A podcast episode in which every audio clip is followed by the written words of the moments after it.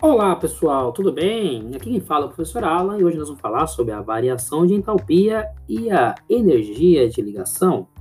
Então vamos lá pessoal, para a gente definir de forma bem clara e rápida o que é variação de entalpia, é aquela quantidade de energia absorvida ou, ou liberada por uma reação química, né? Que depende aí dos seguintes fatores, né? Dos estados físicos das substâncias, né? Que participam aí desse fenômeno tá ok? Então eu tenho o nosso primeiro aí, que eu chamo de estado alotrópico. Né? O que são alótropos? São substâncias diferentes formadas pela mesma espécie química, mas que apresentam entalpias diferentes. Por exemplo, os alótropos mais conhecidos, o carbono, são a grafita e o diamante, ok? Então, o mais comum e mais estável é o, o carbono do diamante, né? Apresentado, consequentemente, menor entalpia, ok? Bom, a quantidade dos reagentes e produtos relacionados daí. Então, pensar aqui de uma forma um pouco mais prática. Imagine que um automóvel percorre 10 km com a energia fornecida pela queima de um litro de gasolina. Quantos quilômetros esse mesmo veículo, nas mesmas condições, fará com 2 litros de gasolina? A resposta é imediata: 20 quilômetros. Isso porque a quantidade de reagente interfere na quantidade de energia envolvida na reação, ok? Então, essas estruturas, ou seja, o que tem no meu reagente vai ter no meu produto final. É isso que ele quer dizer nessa, nessa definição, tá ok? Bom, o que, que eu tenho mais aí? Eu tenho entalpias importantes, né? Como dito anteriormente, não é possível conhecer a entalpia correspondente de cada substância química existente, mas apenas a variação da entalpia que ocorre nas reações. Hum, aonde que falou isso? Pessoal, o que, que ele está dizendo agora?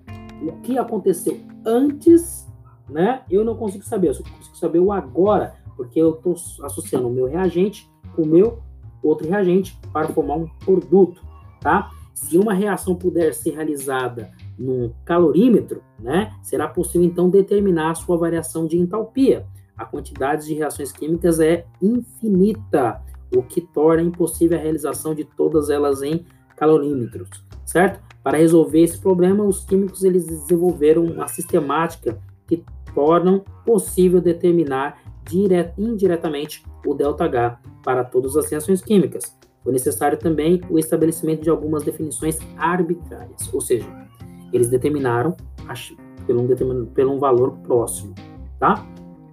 Entalpia padrão, né? O que é entalpia padrão? Os químicos, então, eles atribuíram a arbitrariamente determinando o valor de entalpia a um grupo de substâncias e, a partir disso, construíram uma escala relativa de entalpias das demais, ok? E assim, atribuíram-se a substâncias simples à temperatura, né? E à pressão também, a temperatura de 298 kelvins, ou simplesmente 25 graus Celsius, e a pressão de 10 elevado a 5 APA a 1 atmosfera, em suas formas mais estáveis, entalpias iguais a zero.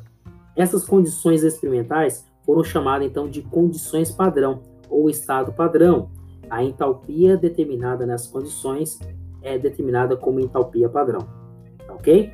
Bom, entalpia padrão de formação a entalpia de formação, ou ainda calor de formação, corresponde à entalpia associada à formação de uma molécula, de uma substância, a partir dos seus elementos constituintes, na forma de substância simples e pressão a 1 atm e a 25 graus Celsius, em seus estados físicos e alotrópicos mais estáveis. Tá ok?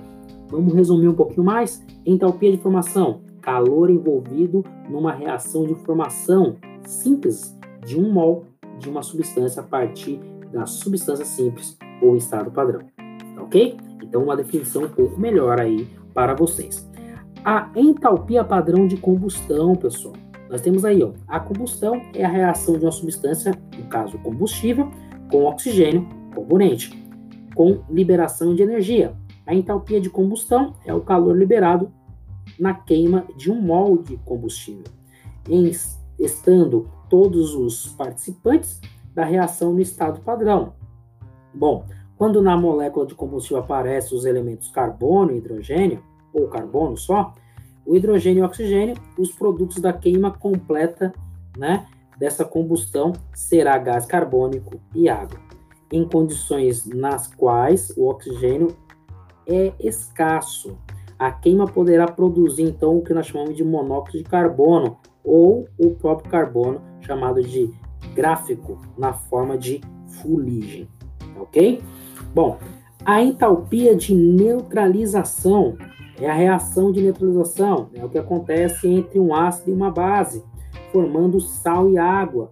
Experimentalmente, todas as reações de neutralização ela é exotérmica, ou seja, o ΔH é menor que zero. E para as reações envolvendo ácidos e bases, o valor de energia liberada é constante, aproximadamente igual a 57,7 kJ por mol de água formados nas condições padrão. Ok? Então nós paramos por aqui. Em breve vem a segunda parte aí do nosso podcast falando aí sobre energia de ligação, ok? Um forte abraço e relembrando, ciência só para os fortes. Tchau!